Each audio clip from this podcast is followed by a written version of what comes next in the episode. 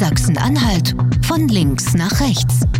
Der Politik-Podcast von Radio Brocken und der Mitteldeutschen Zeitung. In dieser Woche tritt die neue Corona-Verordnung in Kraft. Endlich sind wieder viele Dinge erlaubt, aber es gibt auch Fallstricke. Wir sprechen darüber. Auf Twitter gibt es einen Streit zwischen zwei großen Virologen, Christian Drosten und Alexander Kekulé, streiten sich über eine Studie. Auch darüber sprechen wir heute. Im übernächsten Monat fängt der Prozess gegen den Attentäter von Halle an und wir schauen darauf, wie damals Mitglieder der jüdischen Gemeinde aus der Synagoge heraus den Vorfall gesehen haben und blicken natürlich auch auf den Prozessbeginn. Ja, auch in dieser Woche bin ich wieder mit meinen Kollegen per FaceTime verbunden. Ich schaue direkt in die Gesichter im Videochat. Hallo Hagen, hallo Jan, herzlich willkommen. Guten Morgen, Lars. Grüßt euch beide. Ja, wir waren ja zusammen in dieser Woche bei der Landespressekonferenz und da wurde uns natürlich auch die neue Corona-Verordnung vorgestellt. Es gibt viele Lockerungen, muss man sagen. Nicht so weitreichend vielleicht wie Thüringen oder wie Sachsen das fordert, aber immerhin will Sachsen-Anhalt da auch vorne mitspielen. Aber die Umsetzung, die ist teilweise nicht ganz so einfach. Ähm, wir waren ja alle jetzt schon in den letzten Tagen mal unterwegs. Ähm, wart ihr schon mal essen und wie funktioniert denn das jetzt eigentlich gerade? Ja, ich war gleich in den ersten Tagen in Halle mal in der Gaststätte. Das funktioniert erstmal, glaube ich, ganz gut nach den Regeln, die es so gibt. Also das, was das Land vor, ähm, vorgibt, da, das wird eingehalten. Allerdings, ich bin rausgegangen aus dem Ganzen und dachte, naja, also wenn ich jetzt wirklich vorsichtig wäre, also ich versuche das ja tatsächlich irgendwie alle Risiken einzudämmen, dann ist das nicht das Richtige. Also trotz aller Regeln hast du da echt ein neues Risiko geschaffen, dass du dich ansteckst. Und, also hast, das, du, und hast du auch so wie die Sozialministerin das bemängelte mit Mickey Mouse und Donald Duck unterschrieben auf äh, deiner Anmeldung? Donald, Donald Trump. Donald Trump, Entschuldigung. Ein kleiner Unterschied zwischen den beiden, zwischen den beiden Donalds. Äh, beide, beide zumindest USA. Äh, also ich habe nicht mit nicht mit Donald Trump äh, unterschrieben. Ähm, ich habe allerdings zum Beispiel ähm, gar nicht selbst auf diesem Blatt äh, meinen Namen eingetragen. Also derjenige, der bei uns den Tisch bestellt hat, der hat die Liste irgendwie selbst ausgefüllt mit allen Namen sozusagen, die da äh, drauf gehörten. Äh, da weiß ich jetzt schon gar nicht, ob das jetzt dem Hygienekonzept äh, entspricht oder ob ich da selber hätte unterschreiben müssen. Ähm, die Landesregierung sagt ja, es gibt da nicht flächendeckendes Problem, aber es gibt durchaus Ausreißer. Ja, also das ist tatsächlich am Dienstag in der Kabinettssitzung länger diskutiert worden, weil nämlich ein Minister aus Halle, es war Marco Tullner, wie man hört, ähm, äh, selber Erfahrung gemacht hat, nämlich genau so, ähm, er ist irgendwo essen gegangen und hat festgestellt, dass ihm eine Liste vorgelegt wurde und da standen eben alle Namen drauf, die an dem Tag schon dort gewesen sind. Also er hat nicht eine eigene, einen eigenen Zettel bekommen, sondern es gab so eine Sammelliste. Das hat ihm Sorgen gemacht aus Datenschutzgründen, weil er das Gefühl hat, er, er weiß jetzt, wer da gegessen hat und und jeder weiß anschließend auch, dass er da gegessen hat. Ähm, ihm ist aber eben aufgefallen, äh, dass tatsächlich dort jemand mit Donald Trump und Mickey Mouse unterschrieben hat. Und das hat dann die Landesregierung so äh, beschäftigt und auch so verärgert, dass man das noch in der Pressekonferenz später gemerkt hat. Ähm, also die, die Minister haben gesagt, so geht das nicht. Das müssen die Gastronomen überprüfen. Die dürfen sowas nicht hinnehmen, wenn sie veralbert werden. Also man darf da jetzt nicht augenzwinkernd ähm, solche äh, Quatschnamen akzeptieren, sondern es muss tatsächlich überprüft prüfbar sein, wer da gewesen ist, weil man die Leute natürlich am Ende erreichen können muss. Und das Ganze geht ja auch nur so lange gut, bis es nicht mehr gut geht. Wir haben ja die Beispiele aus den alten Bundesländern gesehen, in Frankfurt und in Leer, ähm, wo ähm, jetzt neue Ausbrüche zu verzeichnen sind. Und ähm, ja, wenn wir sowas wahrscheinlich dann in Sachsen-Anhalt haben, dann denkt vielleicht auch der ein oder andere Gastronom um. Ich kann so eine Wahrnehmung übrigens auch aus dem letzten Wochenende oder aus der letzten Woche bestätigen. Ähm, ich war ja im Urlaub, ein paar Tage im Harz und äh, musste dann feststellen, dass auf einer abgeschlossenen Ferienanlage ich dann schon wieder relativ viele Fahrzeuge gesehen habe, die dann aus Leipzig kamen, die aus Brandenburg kamen, Mecklenburg kamen, aus Niedersachsen unterwegs waren. Und das war ja eigentlich in der letzten Woche noch gar nicht möglich, dass man auswärtig in Sachsen-Anhalt Urlaub macht. Und das waren auch keine Businessreisen, denn die Leute, die ich da rein oder rauslaufen habe sehen, das waren Familien mit Kindern, Väter, Mütter.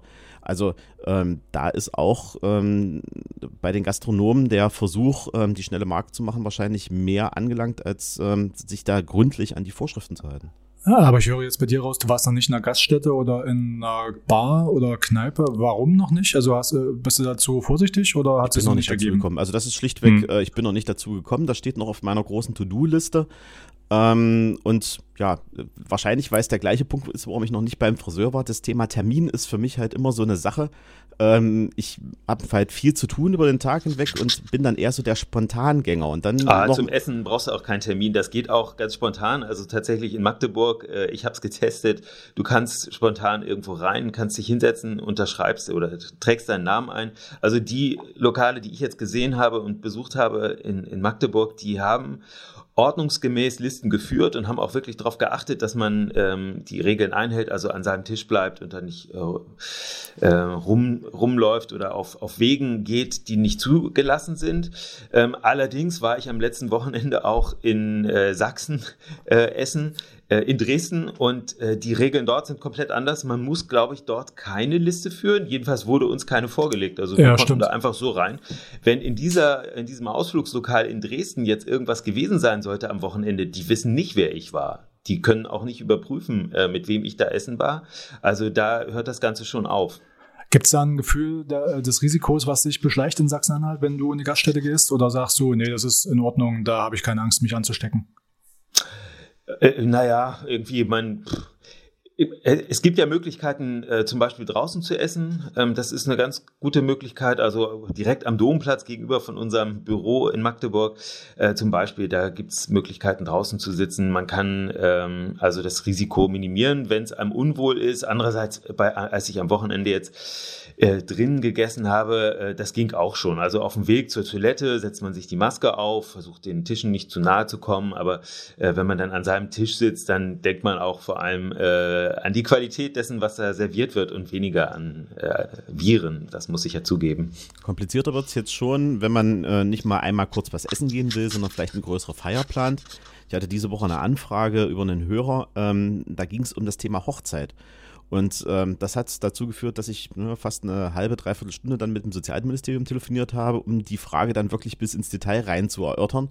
Ähm, denn stellen wir uns mal vor, aktuell willst du heiraten und ähm, planst jetzt vielleicht mit 100 Gästen, was ja in der Landesverordnung möglich ist, wieder zusammen zu feiern, dann musst du ja dich in einer Gastronomie einmieten. Und die muss aber dann auch genug Platz bieten. Das ist ähm, dem einen oder anderen nicht so ganz klar, wenn er vielleicht den ersten Blick in die Landesverordnung wirft, denkt er, ich darf ja wieder mit 100, wenn ich in einer Gastronomie bin, ja, aber ich muss auch da die Abstände einhalten.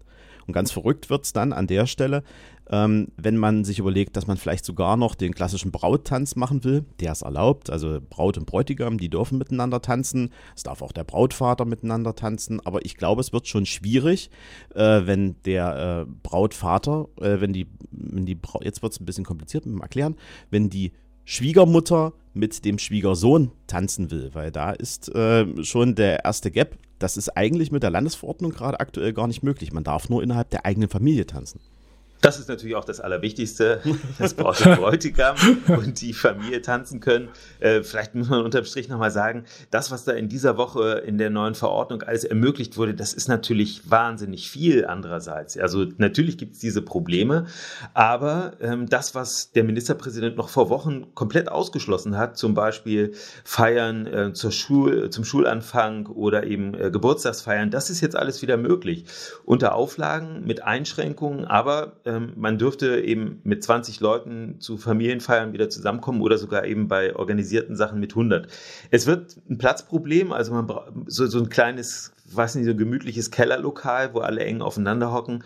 Das geht natürlich nicht, sondern man braucht wirklich einen großen Saal. Das können nicht alle. Es kann so ein, so ein, so ein Sportheim oder so kann das sicherlich bieten oder ein Gemeindesaal, ähm, wo man die Tische in ausreichend Platz aufstellen kann. Wenn ein professioneller Gastronom ist, dann sind eben diese 100 erlaubt.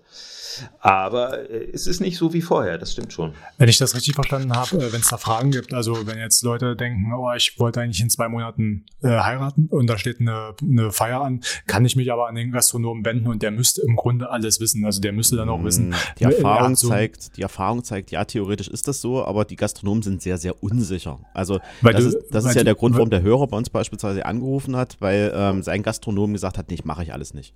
Also tanzen ja. ist bei mir nicht erlaubt. Ähm, äh, ich sehe das in der Landesverordnung nicht. Ich weiß nicht, wie, wie ich das realisieren soll. Da, also verbiete ich das erstmal generell. Ja, dann wird das vielleicht eine Sache sein, die sich in den kommenden Tagen schnell klärt. Ähm, eigentlich war es ja so gedacht, dass die Landesregierung, bevor diese neuen Regeln jetzt in Kraft treten, schon eine Woche vorher sagt, also es wird so kommen und dann könnt ihr euch darauf vorbereiten. So war es ja gedacht. Äh, ich denke, da ist eine Woche auch ähm, ein guter Zeitraum. Äh, und gerade auch, weil du ansprichst die Quadratmeterzahlen und die Teilnehmerzahlen, die sich daraus ergeben, das müsste eigentlich der Gastronom selber ausrechnen können, weil der ja derjenige ist, der das Hygienekonzept sozusagen erstellt. Und das macht er dann einmal oder zweimal, wenn er noch einen Garten aufschießt irgendwann mal. Äh, und dann weiß er im Grunde Bescheid und dann kann ich auch als äh, Gast das dann schnell nachfragen. Äh, so die Theorie zumindest da. Seit dem Beginn der Corona-Krise kann man sagen, da gibt es neue Superstars in der medialen Berichterstattung und das sind die Virologen deren Meinung, die wird gehört und deren Meinung findet auch medialen Widerhall. Und da gibt es zwei, die tun sich da besonders hervor. Das eine, das ist Christian Drosten. Das ist sozusagen ja die neue Stimme für die virologische Forschung. Der hat einen eigenen Podcast und berichtet zweimal die Woche über den aktuellen Forschungsstand. Und dem gegenüber, dem steht Alexander Kekulé hier aus Halle. Der hat auch jetzt mittlerweile einen eigenen Podcast, aber da geht es eher um politische Inhalte und eine politische Bewertung der Corona-Krise. Die beiden, die fetzen sich jetzt, unter anderem auf Twitter. Kekulé nimmt eine Studie von Christian Drosten auseinander, die sich mit der Übertragung von Corona bei Kindern beschäftigt. Er sagt, das ist handwerklich nicht sauber gemacht, ähm, da stimmen die Statistiken im Hintergrund nicht. Und auf der anderen Seite, Drosten, der sagt, ähm, Kekulé, der soll doch erstmal wieder ein bisschen forschen, dann kann man sich auch über seine Inhalte streiten. Er hätte auch gar keine Zeit, sich mit denen auseinanderzusetzen. Und Hagen, das ist ja jetzt auch eine spannende Zeit. Wir sind da quasi richtig dicht dran an der aktuellen Forschung. Ja, es ist andererseits auch besorgniserregend, dass jetzt die äh, Wissenschaftler äh, ihren Streit so öffentlich austragen, weil das natürlich auch Leute verunsichert. Begonnen hat das Ganze mit einem äh, großen Beitrag in der Bildzeitung. Auf der Titelseite hat die Bildzeitung ähm, die Schlagzeile gehabt, äh, Schulen und Kitas zu wegen falscher Studio oder wegen schlampiger Studio oder so. In dem Dreh war die Formulierung. Das erweckte den Einschein, den Anschein, dass äh, Christian Drosten mit einer Studie, die er äh, gemacht hat, ähm, sozusagen bewirkt hat, dass alles ähm, geschlossen wurde. Das ist schon vom Zeitablauf her völliger Blödsinn, weil erst die Schulen und Kitas geschlossen wurden und dann die Studie publiziert wurde oder die, die Vorfassung dieser Studie. Ähm, äh, das ist das eine, der eine Aspekt, aber der andere Aspekt ist der, den du eben angesprochen hast, nämlich, dass die Wissenschaftler sich direkt auch über Twitter dann ausgetauscht haben. Das ging damit los, dass die Bildzeitung äh, den Christian Drosten von der Berliner Charité äh, konfrontiert hat mit Kritik von äh, anderen Wissenschaftlern aus der aus dem Zusammenhang gerissen, möglicherweise auch falsch übersetzt und äh, in jedem Fall zugespitzt, aber in jedem Fall wurde ihm das vorgesetzt, mit der Aufforderung, innerhalb von einer Stunde Stellung zu nehmen. Entschuldigung. Und das hat den Drosten so verärgert, dass er dann über Twitter zurückgeschlagen hat oder äh, das öffentlich gemacht hat, dass er in dieser Art und Weise jetzt von einem Bildredakteur da angeschrieben worden ist. Und äh, die, diese, diese Antwort hat, glaube ich, die Bild erst so richtig in Rage gebracht. Also die versucht seither, Drosten Fehler nachzuweisen und äh, zitierte alle möglichen Wissenschaftler. Aber es ist eben nicht mehr so wie früher, dass das in Fachzeitschriften ausgetragen wird, sondern wir können das jetzt alle über Twitter mitverfolgen. Äh, und je nachdem, wie tief man einsteigen will, ähm, kann man dann auch äh, selber sich eine Meinung dazu nennen wir das mal wie es ist, das ist sogenannter Kampagnenjournalismus und das betreibt die Bild ja nun äh, in, in Reinkultur. Das führt jetzt mittlerweile dazu, ich habe heute Morgen gelesen, Friede Springer, das ist ja nun die große Grand Dame der Bild-Zeitung, immer noch äh, Hauptaktionärin des Hauses und äh, Witwe des, des ersten Verlegers und die hat ähm, gesagt, also dieser Kampagnenjournalismus von, von Julian Reichelt, dem Chefredakteur, äh, der geht ihr ja auch mittlerweile auch zu weit. Also von daher ähm, kriegt da der Chefredakteur auch Stress ins eigene, ins eigene Haus herein und das merkt man ja auch. Also Bild hat sich ganz massiv gegen Christian Drosten eingeschossen. Da kommt jetzt fast jeden Tag irgendeine Schlagzeile in der Richtung. Und die Vorgehensweise, die hast du ja selber auch schon gesagt, ähm, ich kenne das von uns nicht und ich, ihr werdet das sicherlich auch nicht so machen, äh, innerhalb von einer Stunde einem Gesprächspartner die Pistole auf die Brust drücken und sagen, äh, jetzt antworte mal bitte sonst ähm, das ist ja eigentlich auch nicht zu rechtfertigen. Man muss sich ja auch ein Thema auch mal vorbereiten und ähm, da muss auch Zeit in den Raum gehen. Ich meine, das kann keine also, Tage dauern, aber eine Stunde. Also eine Stunde ist natürlich nicht üblich. Ähm, jetzt könnte man ja sagen, man weiß im Grunde, wie die Bildzeitung arbeitet, ähm, stellenweise. Da müsste man sich jetzt nicht weiter drüber aufregen. Das Ganze hat eine neue Qualität bekommen, äh, dieser sogenannte Streit zwischen den Virologen, weil ja Kekule, Kekule tatsächlich äh, Drosten danach angegriffen hat äh, und ähm, da im Grunde drauf eingestiegen ist auf die, auf die Kritik. Das ist das, was es so gefährlich macht und was es ehrlich gesagt auch eine ziemlich ungute Situation jetzt auslöst in, in Deutschland, weil gerade Kekule und Drosten, ja, die sind, auf die viele Leute jetzt vertrauen äh, und ähm, eigentlich Wissenschaft ja anders arbeitet. Also da geht es ja eben nicht wie im Journalismus, dass man im Minutentakt äh, Meinungen ab, absondert äh, und, und neue Inhalte generieren will, schnellstmöglich, sondern es geht ja eher darum, langfristig irgendwelche ähm, irgendwelche äh, neuen Erkenntnisse zu, zu produzieren, äh, mit denen man arbeiten kann und äh, weniger sozusagen Meinungsstreit auszutragen. Und das sind ja Erkenntnisse, auf denen äh, sehr viel, äh, von denen sehr viel abhängt. Es geht tatsächlich äh, ja darum, wie schnell die Politik die, ähm, die, die Öffnung des Lebens wieder vorantreiben kann. Und da warten eben alle jetzt auf die Daten, die äh, Forscher wie Drosten veröffentlichen. Und ähm, ja, die, die wissenschaftlichen Meriten sind offensichtlich sehr ungleich verteilt. Man, man äh, kann schon sagen, dass äh, der äh, Kekulé aus Halle ähm, wohl nicht zu den forschungsstarken äh, Experten gehört, sondern äh, wohl jahrelang nicht mehr publiziert hat zu dem Thema.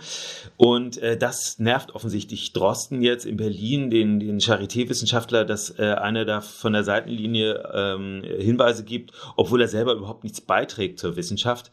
Ähm, ja, eine, eine äh, merkwürdige, merkwürdiges Ungleichgewicht ist da. Also ich muss auch sagen, ich verfolge ja beide Podcasts, wobei ich sagen muss, dass ich den Kikule nicht so häufig höre und den, den Grund werde ich auch gleich ausführen. Ähm, man merkt, dass Christian Drosten sehr dicht am, am Puls der Zeit ist, dass der ähm, fast in jeder Folge eine neue aktuelle Studie hat. Deswegen haben die ja jetzt auch den Publikationszeitraum äh, erweitert. Sonst waren die täglich, jetzt sind die zweimal die Woche, äh, damit er überhaupt noch die Chance hat, was zu lesen, was aufzuarbeiten und, und, und. Ähm, und ähm, ja, der Hauptbegriff bei, ähm, Kiko, äh, bei, bei Drosten ist Corona, Covid und, und, und. Und hört man in den, gleichzeitig in den Kikole-Podcast äh, rein, merkt man, da fehlt es ganz oft an Substanz, da ist viel Meinung unterwegs. Also er sagt sehr oft, ich finde, ich bin dafür, ich, die Bundesregierung müsste, aus meiner Sicht ist. Also er versucht ähm, sehr stark, da seine persönliche Meinung halt auch äh, in, in eine Bahn zu schieben, wo er dann ja, vielleicht auch wieder Gehör findet. Und deswegen meine ich auch, dass der Hauptbegriff bei Kikole ist dann halt ich ich und ich und da geht es weniger um Corona. Also ähm, das merkt man den beiden Produkten halt auch an und ich kann schon verstehen, warum dann auch so ein Christian Drosten sich dann mal hinstellt und sagt, naja, also ich stelle mich da jetzt äh, zweimal die Woche hin, lese die Studien, kümmere mich um die Inhalte und dann kommt jemand von der Seitenlinie, wie du das schön sagst, und äh, hat aber keine Munition äh, im, im, in der Waffe. Ja, ich finde sehr interessant auch den Aspekt, den du vorhin schon mal kurz angesprochen hast, äh, die Rolle der Bildzeitung. Also was man hier beobachten kann, ist natürlich ein enormer Bedeutungsverlust der Bildzeitung gegen die gegen den der ähm, Chefredakteur Reichel noch versucht anzukämpfen. Also er versucht eigentlich so wie in früheren Zeiten die Deutungsmacht für sich zu reklamieren. Also Bild, das, das ist so Volkes Meinung. Das war, galt früher äh, für viele Leute als ausgemacht und das ist aber eben heute überhaupt nicht mehr selbstverständlich.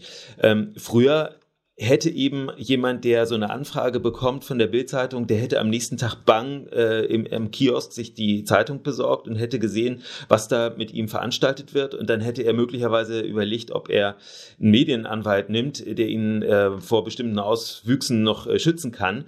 Aber er war eigentlich, früher war jemand, der so durch die in die Mangel genommen wurde, weitestgehend hilflos. Und das ist jetzt anders, weil ein Christian Drosten selber ähm, bei Twitter aktiv ist, der hat allein 400.000 Leute, die ihm da folgen folgen. Der hat, es gibt den Podcast, in dem er sich äußern kann. Das heißt, da ist eine andere Art von Öffentlichkeit gewachsen.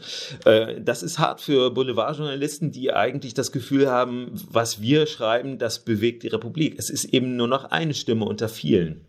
Und am Ende ist das äh, sozusagen ein Ergebnis, das wir jetzt auch drüber sprechen. Also ich glaube auch, dass ähm, gerade dieses Zurückschlagen, dieses, das Schnelle auch, ähm, was Drosten gemacht hat, nämlich äh, innerhalb von Minuten zu reagieren, diese Anfrage von der Bildzeitung zu bekommen, zu sagen, äh, ich habe was Besseres zu tun, hat er ja geschrieben, äh, und dann zu antworten. Der, der Satz der Woche eigentlich. Ne? Ja. Ich habe Besseres zu tun. Ja, sozusagen, ich forsche jetzt, ich habe keine oh, Zeit. Oh, und ich glaube, da, da tut man jetzt keinem Unrecht, wenn man sagt, also das hat der Bildzeitung echt einen heftigen Schlag äh, verpasst diese Woche, was äh, immer Image angeht, wenn man sozusagen äh, da jetzt äh, denkt, äh, da kann man noch dem Ganzen ähm, Schaden zufügen, dem Image. Also das ist äh, das Ergebnis gewesen die heute. Konsequenz, die siehst du ja jetzt auch. Eine große deutsche Krankenkasse, die hat jetzt schon den großen äh, Hauptvertrag zurückgezogen und gesagt, wir buchen keine Anzeigen mehr in der Bildzeitung, ähm, weil die Berichterstattung nicht mit einer medizinischen Forschungsmeinung, medizinischen Forschungsmeinung einhergeht und keine Gesundheitsprävention im Hintergrund hat. Und dementsprechend buchen die da jetzt nicht mehr. Ja, das ist, hat natürlich auch einen schalen Beigeschmack, muss ich sagen. Also wenn ein äh, großer ähm, Player auf dem Werbemarkt äh, seine Macht so einsetzt, äh, dann äh, ist mir da auch nicht ganz wohl dabei. In diesem Fall kann ich es verstehen, weil tatsächlich de, de, das Ansinnen eigentlich der Bildzeitung hier gewesen ist, einen, einen wichtigen Wissenschaftler fertig zu machen. Und äh, das kann natürlich jetzt auch einen Anzeigenkunden nicht kalt lassen. Äh, in so einem Umfeld will man dann seine Anzeigen nicht haben. Aber grundsätzlich wäre mir natürlich lieber, wenn, äh, wenn die Anzeigenkunden einfach auf das gucken, was sie äh, bekommen, nämlich die, die Zahl der, äh, also die Auflage, dass sie wissen, so und so viel Mal wird ihre Anzeige gesehen. Und wenn sie jetzt nicht die publizistische Linie eines Blattes gleich noch mit beachten müssen. Aber wie gesagt, in diesem Einzelfall, ich kann es verstehen. Der 9. Oktober 2019, das ist, glaube ich, ein Tag, an den sich viele Sachsen-Anhalter, insbesondere viele Hallenser noch zurückerinnern werden. Denn das ist der Tag der Anschläge von Halle. Stefan B. wütet in der hallischen Innenstadt, tötet zwei Menschen und über Stunden hinweg sind über 50 Personen in der jüdischen Synagoge eingeschlossen. Wie es da drin aussah, das kann man sich nur dunkel vorstellen. Ähm, wir haben ja tagelang gesehen, wie die Bilder von außen äh, immer auf uns wirkten, die abgesperrten äh, Straßenzugänge, die Polizei, die davor stand. Und ähm, die ganze Innenstadt, die war im Prinzip lahmgelegt. Jan, du hast dich auch mal äh, mit der jüdischen Synagoge auseinandergesetzt und du hast jemanden getroffen, der war dort über Stunden eingeschlossen. Kannst du mal ein bisschen schildern, wie der den Tag so wahrgenommen hat und was vor allen Dingen ähm, im Blick auf den Prozess, der ja jetzt im übernächsten Monat startet, für den jetzt so die Konsequenzen sind? Ja, also das ist eine total verrückte Geschichte. Du hast es gesagt, 52 Leute waren in der Synagoge, als der Angriff äh, gestartet ist. Äh, und da war darunter ein Mann, der eigentlich aus Boston kommt, äh, aus den USA. Der ist zwei Monate vor dem Anschlag ähm, nach Berlin gezogen. Das, äh, der, der Mann heißt Ezra Waxman und ist, ist Jude ähm, und äh, war durch einen Zufall in Halle an dem Tag, als der Anschlag passierte, äh, weil der einfach in Deutschland sozusagen jüdische Gemeindemitglieder kennengelernt hat hat und man hat sich überlegt, Yom, Yom Kippur, der höchste Feiertag, wo feiert man das? Und irgendwie kam es dann dazu, dass er nach Halle gekommen ist. Und er war halt eben da an dem Tag. Ähm, Stefan B. Äh, fing dann an, die Synagoge anzugreifen und er hat das erstmal geschildert, was da passiert ist. Also eigentlich waren die da mitten im Gebet gerade, haben einen kurzen Moment gebraucht, äh, zu, äh, zu verstehen, was passiert da eigentlich. Als das erste Mal knallt, das zweite Mal und äh, die ersten äh, Leute in der Synagoge haben dann Rauch gesehen. Äh, auf dem Friedhof äh, sind ja Sprengsätze ähm, geflogen. Und ähm, es ergab sich eine total bizarre Situation, äh, nämlich dass äh, die Synagoge von außen von Polizisten umstellt worden ist. Äh, das haben die Juden in der Synagoge nur teilweise mitbekommen. Keiner von denen hatte ein Handy dabei, äh, weil man das an diesem Feiertag nicht macht. Man hängt da nicht am Handy. Äh, und was die hatten, äh, war im Grunde der Blick durch die Sicherheitskamera, wo man den Ausschnitt äh, vor der Eingangstür sieht. Ähm, und die haben da stundenlang weiter gebetet und gesungen, äh, hatten diesen Moment, äh, wo Stefan B. davor stand und geschossen hat, ähm, äh, in dem unklar ist, wie es weitergeht. Aber im Grunde bis zum Nachmittag, als die evakuiert worden sind, wussten die nicht, äh, welchen, welches Ausmaß das eigentlich hat, das Ganze. Äh, ja, und äh, der Mann, der wird jetzt äh, Nebenkläger sein, wenn der Prozess beginnt. Ähm, das äh, wird sowas also eine Situation, die wir uns kaum vorstellen können. Äh, er hat einen Anschlag äh, überlebt, einen der größten Anschläge, den es gab in den letzten Jahren weltweit. Ähm, ja, und das wird jetzt alles, äh, alles sich kristallisieren in Magdeburg am Landgericht an dem Tag, an dem Stefan B. Das erste Mal ähm, da vor dem Richter sitzt oder vor der Richterin und Ezra Waxman auch unter den Nebenklägern sitzen wird.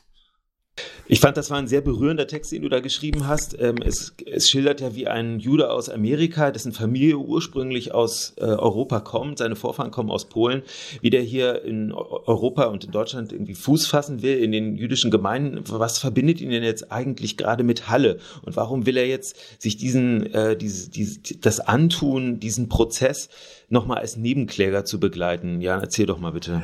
Also mit Halle verbindet ihn eigentlich nur dieser Anschlag. War ja totaler Zufall, dass er überhaupt in der Synagoge war und ähm, er hat, wenn ich das richtig verstanden habe, äh, sich den Auftrag gegeben oder die Aufgabe gegeben, die jüdischen Gemeinden in Deutschland ähm, auf ein neues Level zu heben. Also er sagt, äh, in Amerika, da wo er herkommt, spielen die Gemeinden eine ganz andere Rolle im öffentlichen Leben, sind viel sichtbarer, sind aber auch viel viel tiefer drinne, was zum Beispiel das Talmud-Studium betrifft und andere, andere Sachen. Und das möchte er in Deutschland eben auch voranbringen. Das hat er mir relativ klar gesagt, dass er das äh, sich als Aufgabe gestellt hat. Und das macht er jetzt äh, nach dem Anschlag äh, noch, also findet er jetzt noch wichtiger, das zu machen, äh, um nämlich das Gegenteil dessen zu erreichen, was der Attentäter wollte, nämlich Juden töten. Ähm, ganz im Gegenteil soll, sollen die Gemeinden ähm, äh, lebendiger werden, äh, auch in Halle, das hat er sich äh, vorgenommen.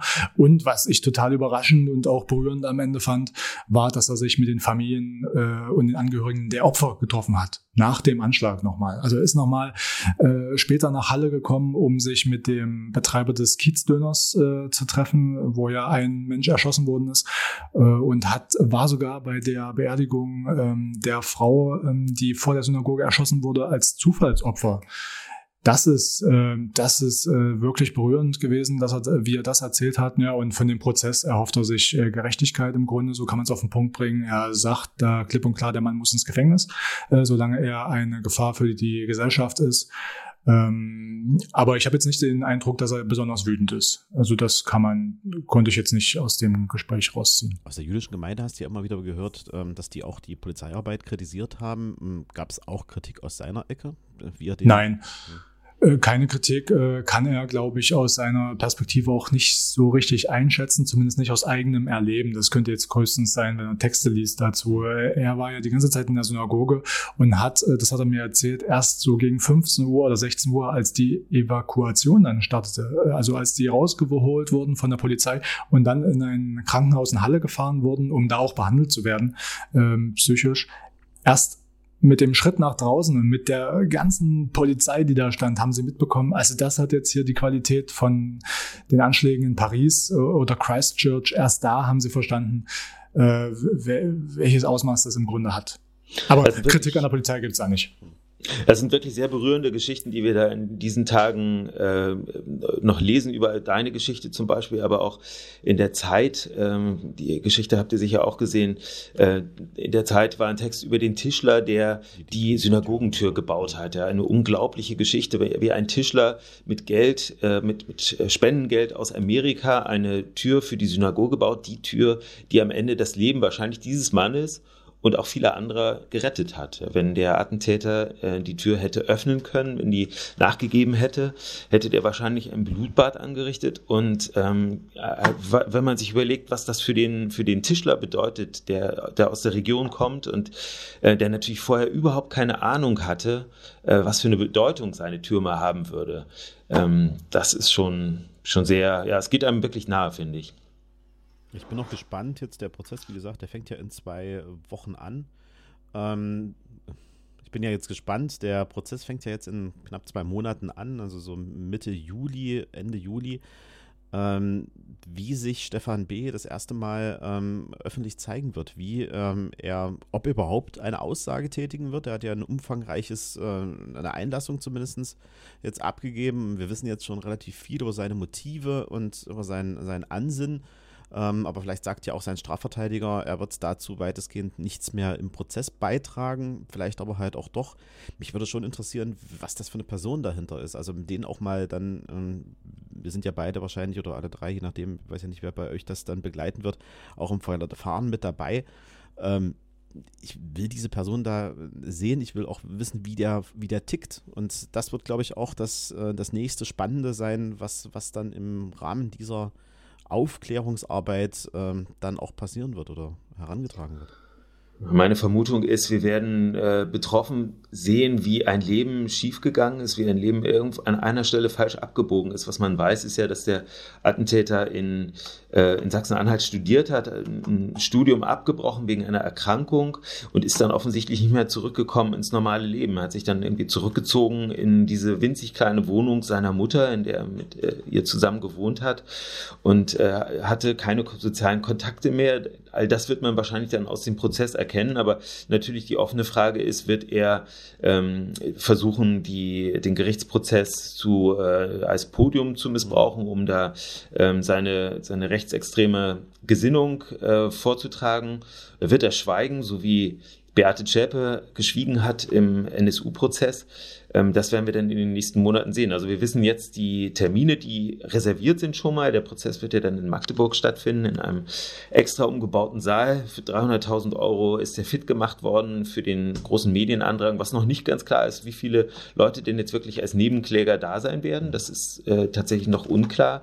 Sehr viele wollen es. Also der, der ähm, Synagogenvorsitzende zum Beispiel in, aus, aus Halle, äh, Privorotsky, der möchte dabei sein, aber eben Ezra Waxman, den den äh, Jan da getroffen hat, auch. Ja, gerade bei dem Thema, da gibt es noch ganz viele Facetten, die noch aufgearbeitet werden müssen. Gerade jetzt zum Prozessstart wird es da ganz viele neue Informationen geben. Und wir werden das Ganze natürlich dann auch begleiten, hier bei Sachsen-Anhalt von links nach rechts. Sachsen-Anhalt von links nach rechts. Der Politik-Podcast von Radio Brocken und der Mitteldeutschen Zeitung. Jederzeit auf Audio Now und in der Radio Brocken-App.